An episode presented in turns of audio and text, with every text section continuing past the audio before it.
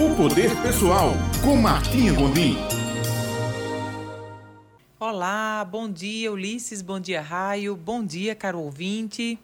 Em nosso momento hoje de nossa coluna Poder Pessoal, 6 de abril de 2020, é importante a gente saber como usar o nosso poder pessoal. Primeiro é importante a gente saber que tem, que cada um de nós tem esse poder dentro de nós. Não somos apenas um conjunto de trilhões de células que compõem pele, músculos, ossos, órgãos, fluidos e tudo que forma o que podemos ver e sentir, chamando de corpo. Somos infinitamente mais do que isso. Entre tantas bênçãos que temos, possuímos cinco sentidos: a visão, a audição, o olfato, paladar e tato e pelo menos seis faculdades mentais, que são essas faculdades que nos diferenciam das demais espécies. A única espécie que tem o poder dessas faculdades mentais é a espécie humana. E atualmente, milhares e milhares de pessoas, principalmente nesse momento agora, sofrem uma agonia profunda por usar pelo menos duas dessas faculdades mentais de uma forma inconscientemente equivocada, o que reforça os sentimentos de angústia, ansiedade, tristeza, raiva, o medo.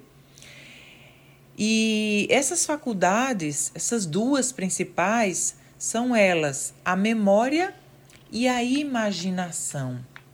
A memória por muitas vezes essas pessoas, as pessoas utilizarem de forma inconsciente essa grande faculdade mental que é a memória de uma maneira que faz sofrer, trazendo fatos passados, eventos, circunstâncias, acontecimentos passados que foram dolorosos, trazendo para o hoje.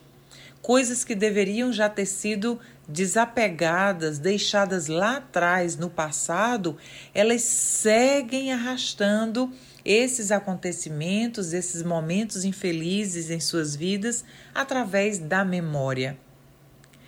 E o outro é utilizando também a imaginação, é uma outra faculdade mental, de uma maneira negativa. Como utilizando a faculdade mental da imaginação de maneira negativa?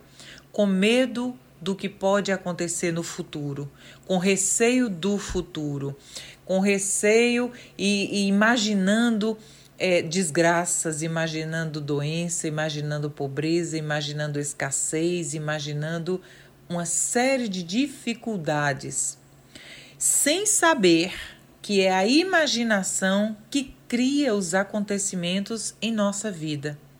E quando reforçamos a imaginação de uma maneira negativa, estamos sofrendo por anteceder preocupações e o que não queremos que aconteça no futuro. Estamos trazendo esses acontecimentos para o presente através da imaginação e criando esses acontecimentos para que se tornem realidade em nossa vida no futuro.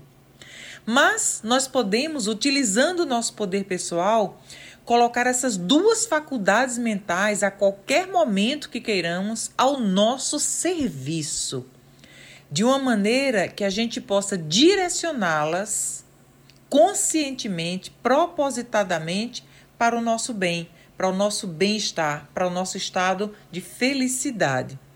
O que quer dizer, na memória, trazer à tona apenas fatos que nos deixam felizes coisas que recordamos e que nós sentimos alegria por recordar, ou usar a imaginação apenas para voltado para boas coisas, para bons acontecimentos, criando expectativas de eventos de cura, de superação, de abundância, de saúde, de é, elevação de um modo geral, coisas boas para realização em nossa mente.